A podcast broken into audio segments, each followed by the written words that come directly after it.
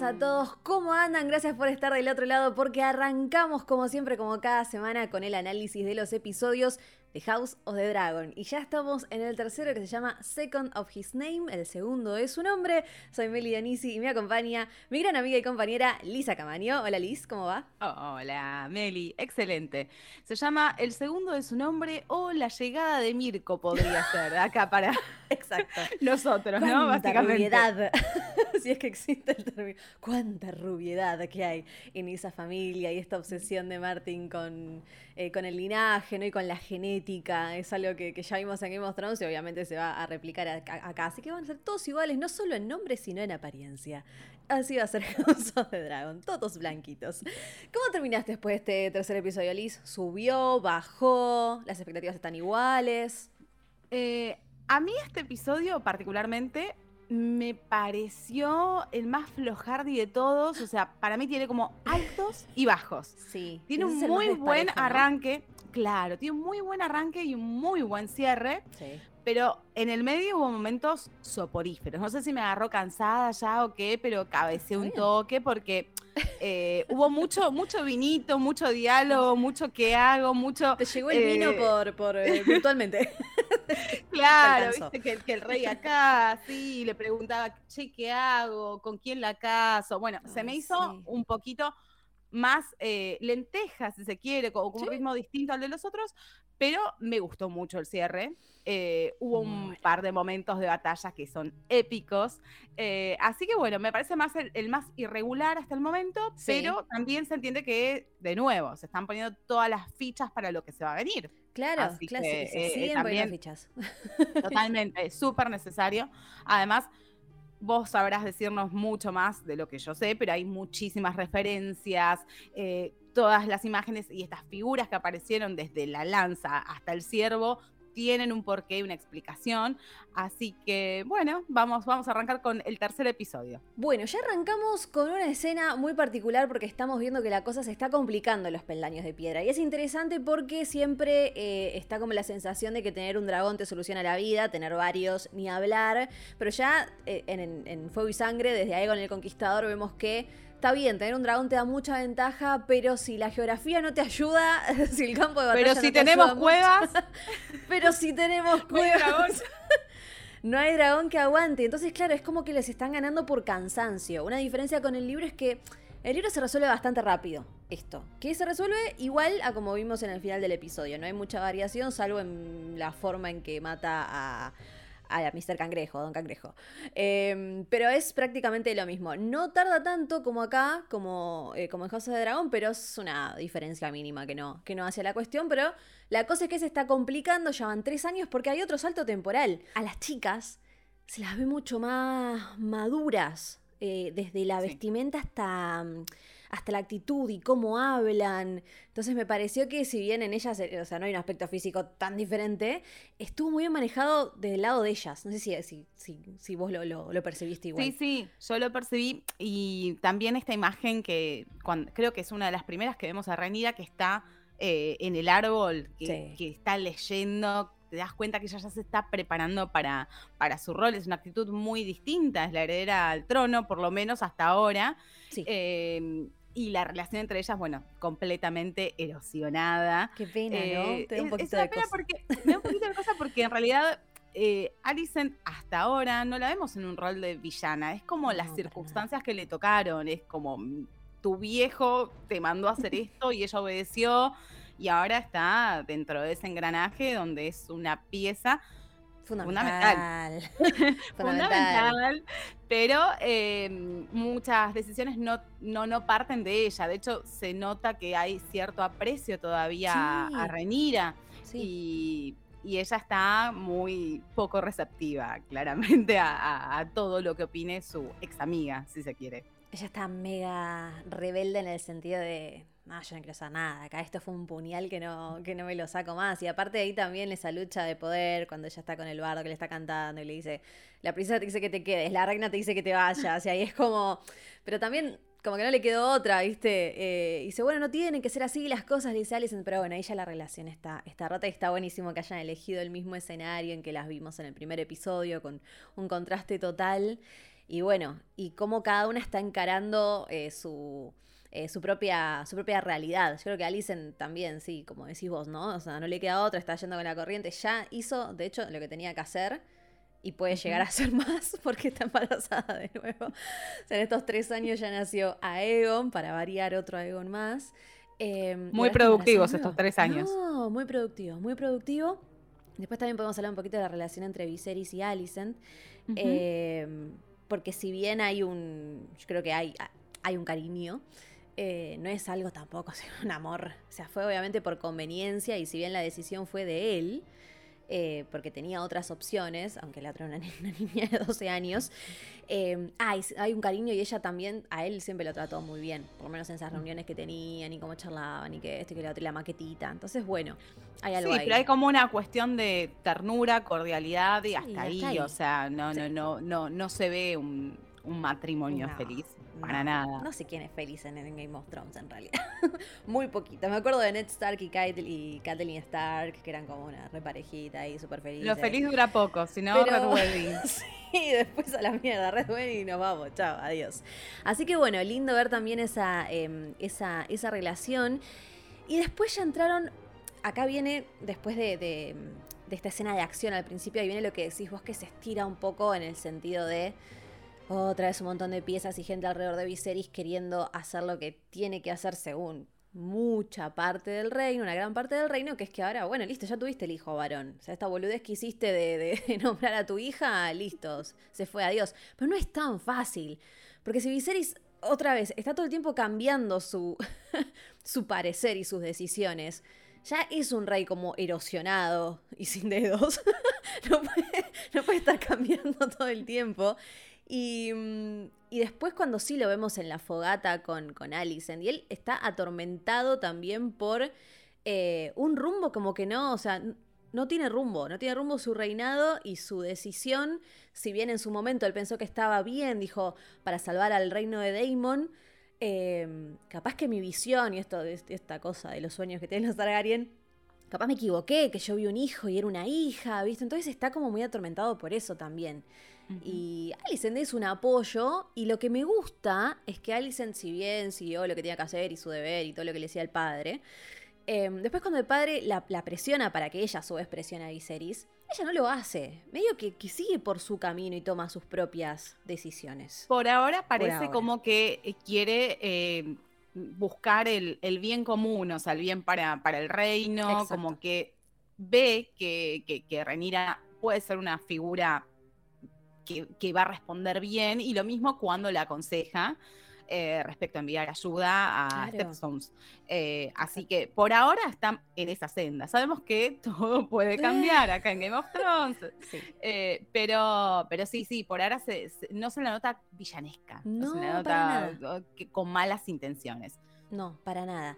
Y, mm, y bueno, Viserys, nos fuimos un poquito adelante, pero igual no importa esto enfocándonos en, las reacciones de cada uno, ¿no? Pero eh, esto Viserys también lo termina lo termina decidiendo después de haber pasado una jornada maravillosa en el bosque, en la que le costó matar a un ciervito que no era el ciervito que estaban buscando. O sea, las cosas empiezan a salir de una forma mala. O sea, hay, hay como simbología, podemos decirlo por todos lados, no sabe bien para, para dónde mirar. El ciervo se termina presentando a Rhaenyra, algo que igualmente no se sabe hasta este todavía.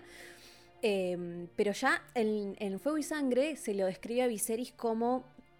Eh, no se hace tanto hincapié en su salud, sino que es un rey como que se dejó estar. Una especie de, em, de Baratheon, ¿viste? Sí que, que, ya estaba como gordito, así, no le importaba nada, salía de casa y era como que hacía lo que se le cantaba, y festines por todos lados, banquetes y que esto que lo otro. Bueno, en el libro se lo describe más o menos así a Viserys, como que ya estaba enfocado, viste, que ni se sentaba en el trono, por ejemplo, dice en el libro. Y acá lo llevaron más por el lado de como que está eh, atormentado y ya eh, toma, básicamente. Sí, atormentado, dubitativo. dubitativo eh, Como que piensa todo el tiempo si se equivocó en tomar esa decisión o no, vuelve con el tema esta de las visiones, que, que, si flashé o no, que si...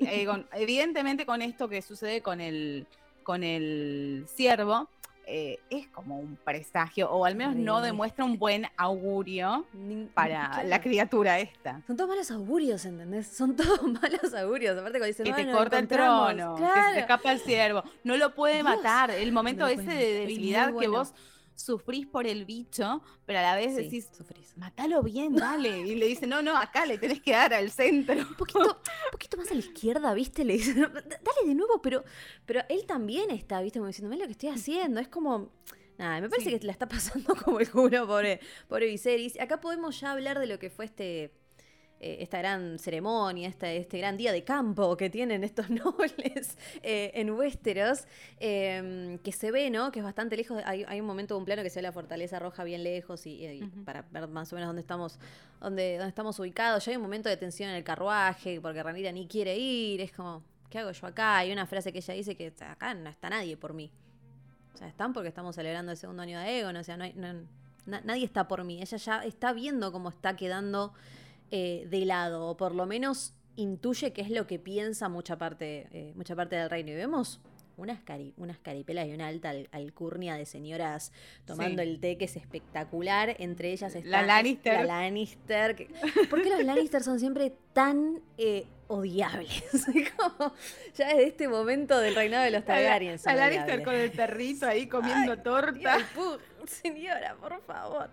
Hay varias familias, obviamente de, la nobleza, ya nombramos a los Lannister, que al principio se lo ve en primer lugar a Jason Lannister, perdón, a Tylan Lannister, que es quien ya avasalla al rey con el problema de los peldaños de piedra y cómo están perdiendo y cómo necesitan ayuda, y Viserys es como que lo saca cagando. Ahí Otto dice, esto es una guerra que, que dos personas insatisfechas empezaron, así que que se arreglen ellos como pueden. O sea, siguen con esa postura. En el libro lo que sí dicen es que eh, Viserys ayudaba como mandando oro, ¿viste? Mandando no personas, sino recursos a esta guerra. Pero él, mientras estuviera ahí Damon tranquilo haciendo sus cositas, él estaba, él estaba feliz. O sea, no le, no le importaba demasiado. Y acá la actitud es más o menos por ahí. Aunque vemos que al final él se preocupa por Damon. O sea, como Damon también lo respeta a él, o sea, hay un, hay un cariño. Eh, pero bueno, hasta el momento es esa, es esa postura. Después, este, este señor Lannister tiene un hermano gemelo que se llama Jason, que es el que quiere casarse con Rhaenyra y la encara de una forma muy sutil.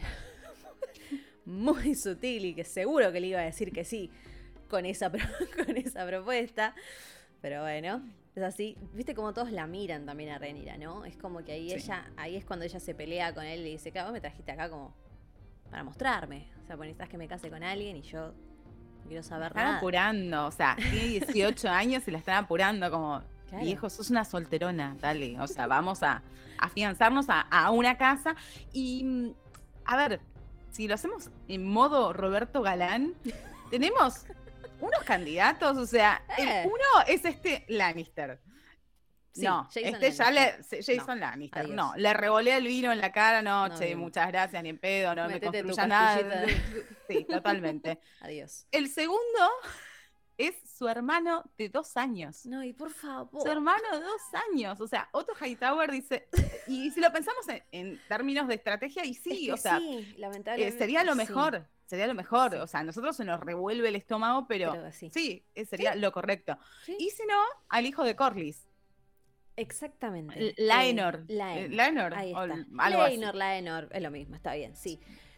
Acá hay una, hay una variación fuerte del libro, que no hablamos el capítulo pasado, pero también entrar en eso es como, es como hacerse lío, porque las edades están completamente cambiadas en la serie, que no está mal, me, sorprenden algunas, algunas decisiones porque son muy diferentes. Por ejemplo, Leina es más grande que Ranira en el libro. Ahí ya tenemos ah. una cosa súper diferente. Pero bueno, más allá de eso, que no importa, no, no hay problema, digamos, como que no te cambia demasiado la trama. Eh, Leinor también es diferente en el libro porque no es un guerrero, como se lo presenta acá. Es más bien todo, todo lo contrario. Entonces hay varias, hay varias diferencias, pero que me parece que en la serie quedan muy bien, que esté ahí como peleando con el padre y todo. Y hablando de los, de los Velaryon, es como que se nos presentan muchos personajes de las familias, así como un poco de golpe en el capítulo. Hay que empezar como a. Bueno, para cómo era esto, otra vez lo mismo. Porque está ahora Vaemon, que es el hermano menor de Corlys Velaryon. Eh, que está súper disgustado con Damon porque las cosas no están saliendo bien.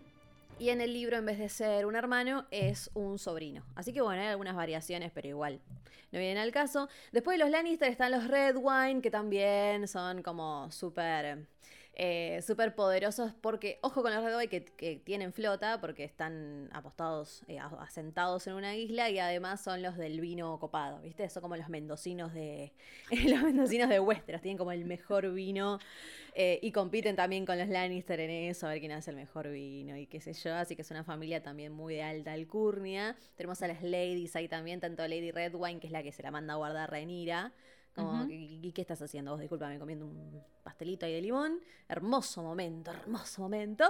Y Lady Lannister también está, que es la madre de estos, eh, de estos gemelos. Y hay otro que aparece así, uno de rulitos, también un rubiecito Lannister, que en el reparto se llama Brett Lannister. Brett Lannister en los libros no está, así que vamos a ver si lo mostraron por algo, si estaba ahí porque sí, no sabemos qué es, pero está ahí. el señor está ahí. Y acá hay algo interesante para hablar porque viste que mencionan en un momento a Joanna, a Joanna Swan, cuando hablan del conflicto de los peldaños de piedra. Y esto es una historia que está en Fuego y Sangre, muy chiquitita explicada, que, es lo que pasó, que igual lo dicen en el episodio. Em, pero es que cuando toman, le, toma la, la triarquía los peldaños de piedra, los de Liz en particular, los tuyos, Liz. los, los no, no, los de Liz. es un bardo, Liz, no.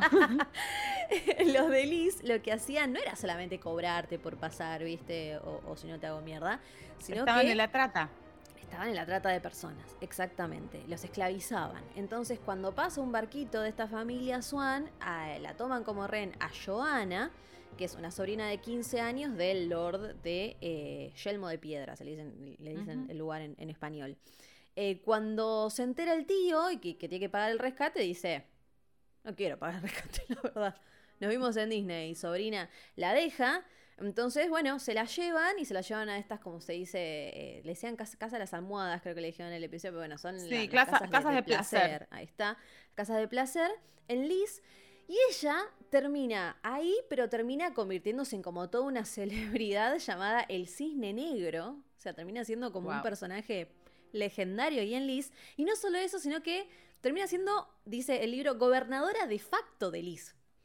O sea, de repente, digo, o sea, Pasó de que la esclavizaran a ser como una persona importante en Liz. Y lamentablemente el libro acá nos dice, es una historia fascinante que no tiene cabida en la presente historia. Estás como, no, pero dame una hojita más de Joana, a ver qué pasó. Pero bueno, es interesante, es interesante que la hayan nombrado. Y me gusta cómo eh, en la serie dejan así esas cositas que no van a profundizar mucho, pero en Fuego y Sangre están y está bueno. Y otra cosa que está en Fuego y Sangre es una referencia, porque otra vez porque ahora podemos hablar también de la familia Strong, Lionel vuelve a tener un consejo que no va con sus propios intereses personales. Que era lo que pensaba Viserys, que le dijo, no, para, ya sé, me vas a decir que casi a con tu hijo. Que los vemos al principio. Vemos a uno que está un poco cojo, que se llama Laris. Y vemos a Harwin, que es, que es parte de la guardia. Em, y a ese le dicen el quebrantahuesos.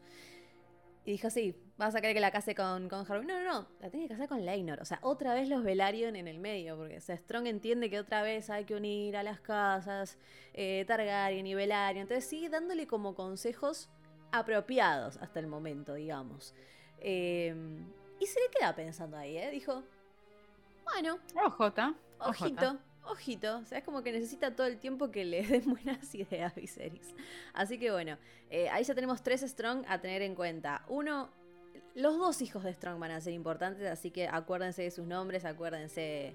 Porque Laris también, viste, se sienta ahí con las señoras, ahí se hace el nabo y se queda ahí escuchando.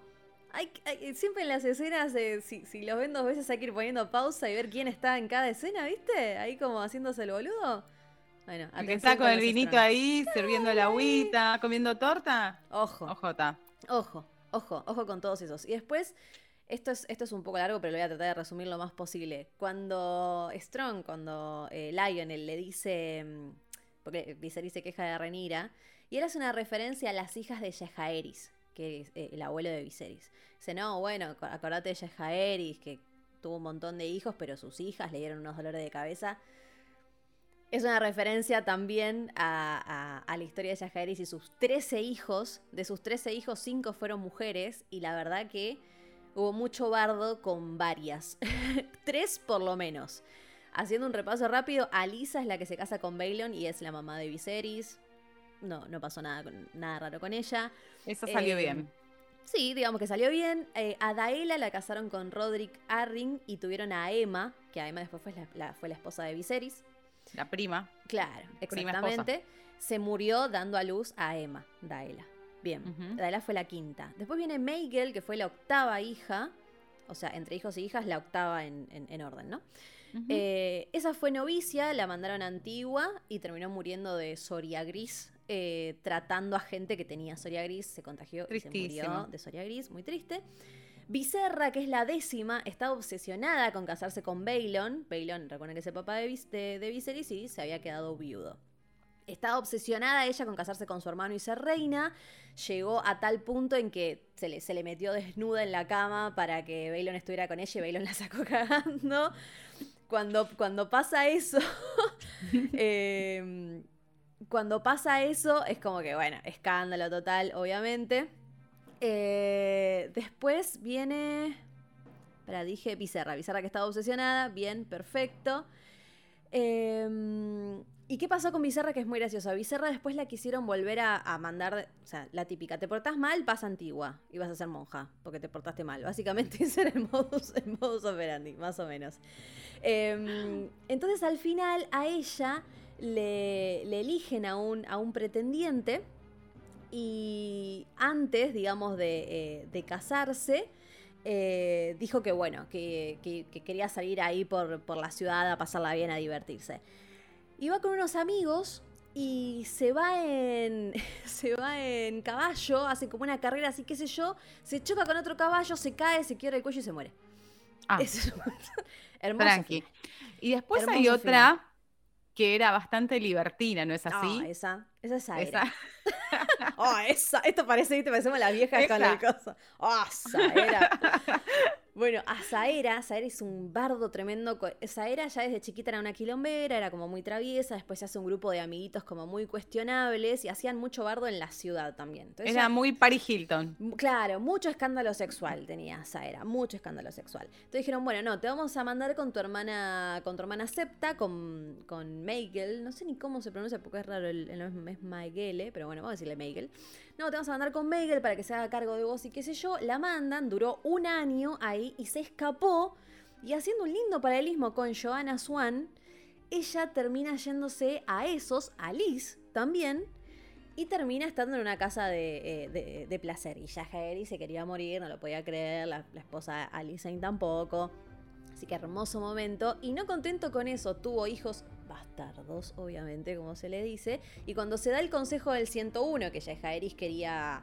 Eh, le había preguntado a los, a los, a los lores de, de Westeros a ver quién tenía que, tomar el trono, quién tenía que ser sucesor, se presentan los hijos bastardos de esa era, aunque ella la verdad que no le interesaba. No le interesaba eso, los hijos van y dicen, no, porque yo soy hijo de esa era. Bueno, sí. bueno, sí, sí, correte, correte. Son como, como los hijos de Diego. Básicamente. No, sí, lo de Saera, lo de Saera es hermosa. Así que es una muy linda referencia que hace Strong a Fuego y Sangre, al libro donde se cuenta todos estos dolores de cabeza. Y de los 13 hijos que tuvieron Yajaeris. O sea, ¿por qué uno dice, ¿cómo con 13 hijos después Yajaeris tuvo que hacer un consejo para saber quién iba a ser su heredero? O sea, ¿cómo pasó esto? Pues le quedan tres vivos, le quedan tres hijos vivos, dos que estaban descartados y eh, el heredero era Bailon que se murió. Entonces ahí viene el lío después del gran consejo de 101. Pero bueno, después de 13 hijos tuviste un lío igual para ver quién era tu heredero. Tremendo. Una, historia. Bueno, entonces, en comparación de él, Rainira haciendo puchero. Dale. escuchame, dale. El problema son otros, amigos. Los problemas son otros. O sea, valora lo que tenés, amigo. Valora lo que tenés. Em, es muy lindo después como también él mismo se va dando cuenta, ¿no? Eh, ama a su hija, obviamente, y, quiere que sea feliz y se lo dice. Y le termina confesando que, mira, sí, yo dudé, dudé en un momento de que, de que vos fueras la, heredera, de, de revertir mi decisión, pero te juro por tu madre que vos no vas a ser reemplazada es un lindo momento ahí entre ellos, porque él, él también se da, se da cuenta de que pensé que este, o sea, este Lannister, este Jason Lannister es un pelotudo. Porque después la recaga con Viserys, Jason Lannister, como le da la, lanza. O sea, les termina diciendo como que los Targaryen estaban poder. Y dice, ah, bueno, ah, esa escena de Viserys a mí me encantó. Me parece que el actor, eh, Paddy Considine, se llama, ¿no? Eh, no sé cómo se pronuncia. Paddy Considine. Sí. algo así. Está muy bien. ¿Viste esas sonrisitas sarcásticas que tira? O sea, además de que está chupado, ¿no? Pero tipo, está muy bien. está muy bien. Bueno, yo de hecho te mandé por privado una la sonrisita comparativa con la de Daenerys. es igual. Es hermoso. Es igual. Eso es como, ay, y bueno, contame, ¿por qué? A ver, decime. Ah, como que ya estás recagando ahí el título de Lannister Formoso, espectacular. Así que bueno, se mezclaron muchas familias, se mezclaron muchos intereses. Rainira está en el medio ahí como siendo tironeada y me gusta que al final dice, le dice, bueno, ¿sabes qué? Elegilo. Elegilo vos. Tómate tu tiempo, elegite uno, que sea feliz. Y bueno, vamos a ver a quién elige. Vamos a ver qué pasa. Porque no sé si viste el adelanto del cuarto. se viene una. No, no vi el adelanto. siendo viejita tomando eh, a todo esto, a todo esto, Renira se tomó el palo. Se fue al bosque, estuvo ahí con, su escudero. Eh, pregunta, ¿soy yo sola que anda shipeándolos? ¿Cómo Porque... vas a shipear? Pero claro que sí. Claro que sí. Sí, sí. Pero bueno. No vimos que haya pasado nada. No vimos que haya pasado nada, pero sí en un momento hasta ella le pregunta a él si había estado comprometido.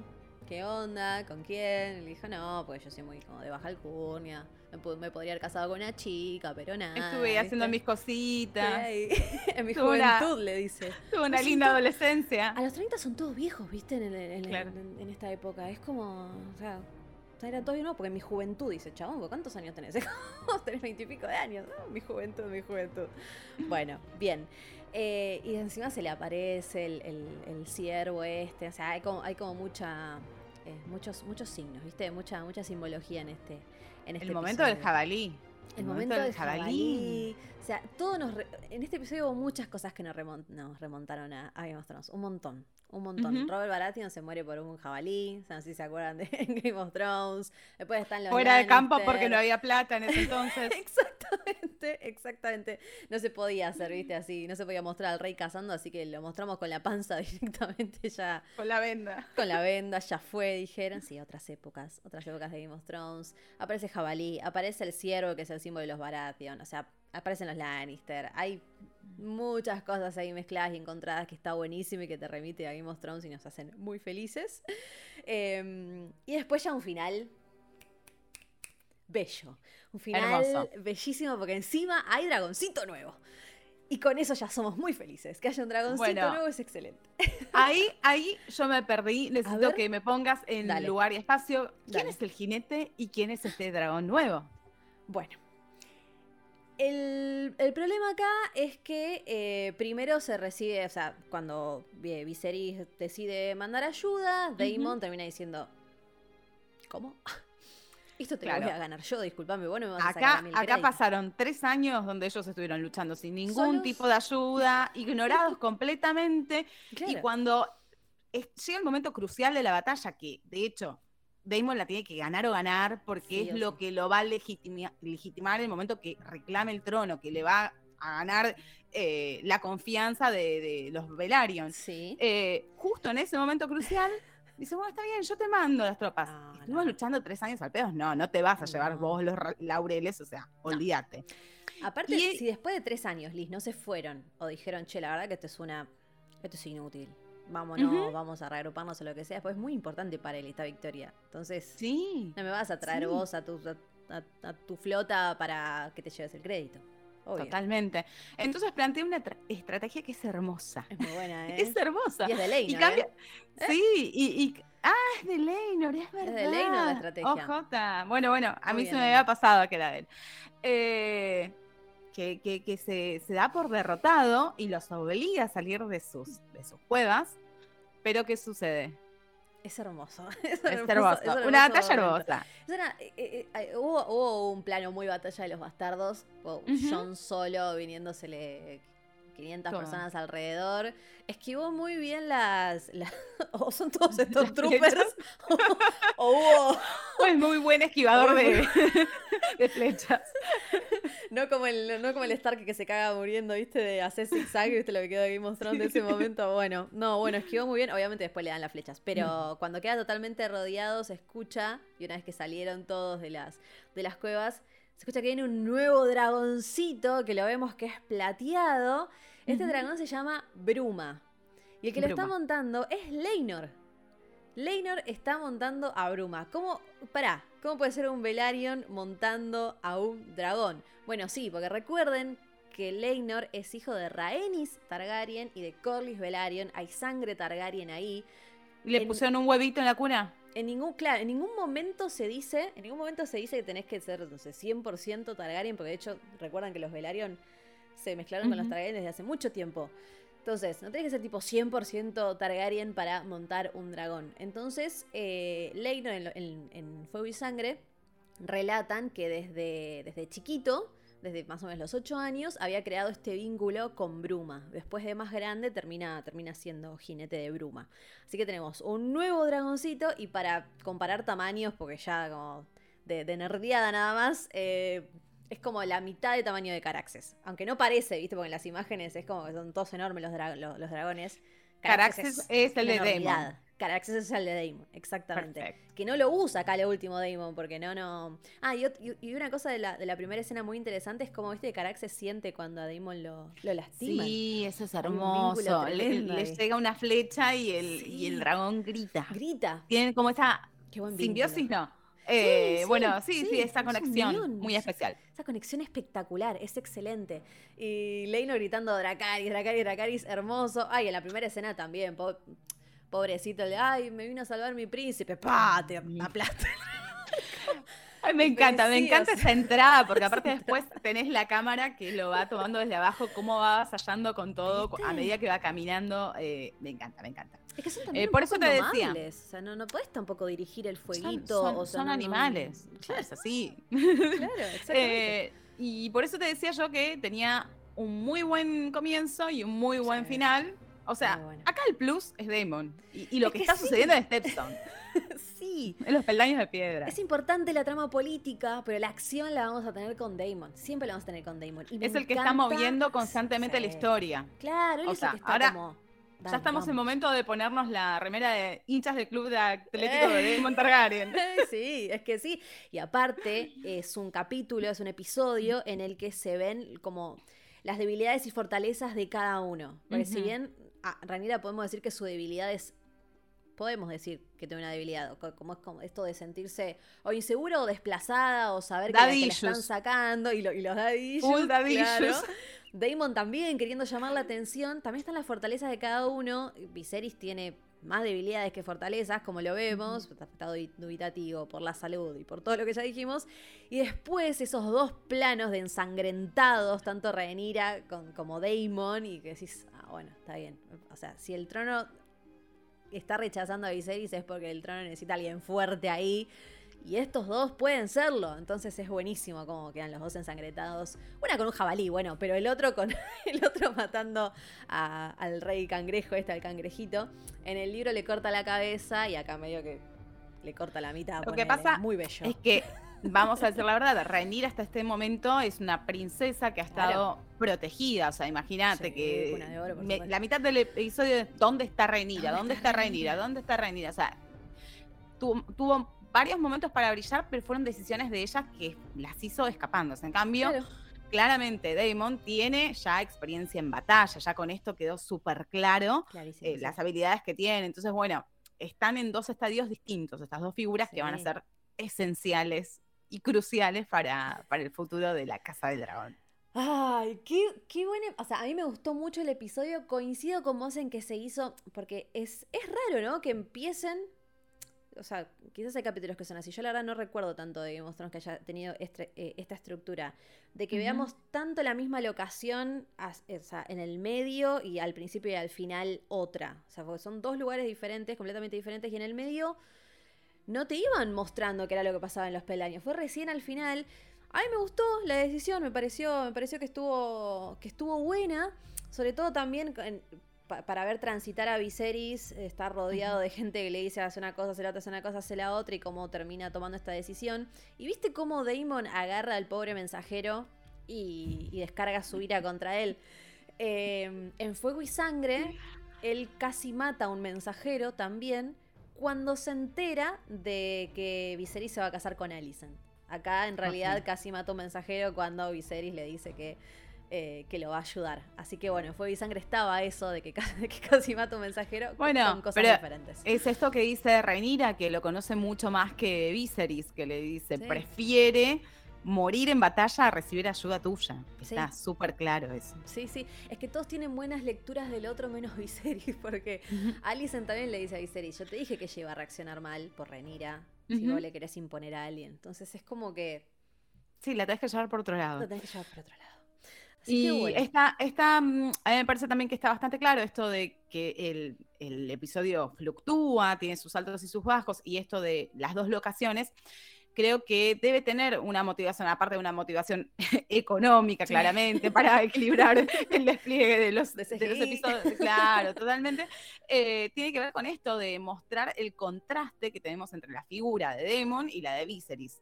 Sí, totalmente distinto, o sea, alguien que es merecedor del trono y alguien que cada vez, o sea, tiene menos apoyo, pero por todas partes. Eh, entonces, eh, para mí me pareció bastante aburrida esa parte, pero bueno, es necesario para lograr este contraste. Sí, y aparte, como, como, te digo y, les digo a todos los que nos están escuchando y viendo, eh, recuerden estas familias, recuerden a los Strong, recuerden intereses y cosas que se nos van planteando. Ningún personaje va a estar ahí porque sí porque Game of Thrones esto es del universo de Game of Thrones, así que atención a cómo las piezas después eh, se van a ir moviendo, atención a cómo, a cómo eh, trataron estas dos familias a renir ahí en la carpa, viste, como la princesita, bueno, atención a esas cosas porque hay un trono que en un momento va a tener que disputarse porque si bien Viserys, esto es obvio, no es spoiler, si bien Viserys agarra y le, le dice a Rhaenyra que no vas a ser reemplazada, vos vas a ser mi heredera, Viserys en algún momento no va a estar. Y bueno, vamos a ver qué, pasa con sus deseos. Vamos a ver qué pasa con sus deseos. Acuérdense que esto va en contra del status quo de el primer hijo varón tiene que asumir, y ahora es una mujer y el, rey ya tiene un hijo varón. Está complicado el asunto. Así que bueno, cada uno está jugando sus cartas. Viserys ahí ya no quiere saber más nada. Vamos a ver qué pasa. Y en el. Después mirate o mírense. O si no, no. Porque pueden no verlo. En el adelanto del próximo episodio se va a venir una interesante que no puedo, que obviamente no voy a decir nada, pero. El próximo episodio es el 4 de 10. 4 de 10. Ay, ya me estoy sufriendo que estamos llegando con. sí, sí, sí. ¿Cómo vamos a hacer para esperar un año después? Totalmente, Va a ser terrible. Totalmente. Así que bueno, gran, gran, gran episodio con Dragoncito nuevo y con personajes nuevos, con mucho vino y decisiones por tomar y dudas por todos lados. Eh, acuérdense de seguirnos como arroba spin-off ok, además de a nosotras que ahí tienen nuestros Instagram para dejar dudas, consultas, Puede ser en Spotify, que les dejamos la cajita de preguntas, puede ser en YouTube, nos pueden escribir a nosotras, así que esperamos sus dudas y comentarios. Esta de Leinor montando un dragón era una que vi mucho por las redes. Eh, así que acá estamos para interactuar con ustedes y espero que hayan disfrutado eh, este resumen y análisis del episodio 3, el segundo de su nombre. Eh, así que Liz, espero que vos también hayas disfrutado el, episodio y este análisis. Como, siempre. Lo re disfruto, aparte aprendo un montón de vos. Ay, qué linda. Bueno, muchas, muchas gracias Liz, amiga, querida y compañera. Nos vamos a reencontrar entonces en la próxima semana con el cuarto episodio de House of the Dragon. Gracias por acompañarnos y hasta la próxima.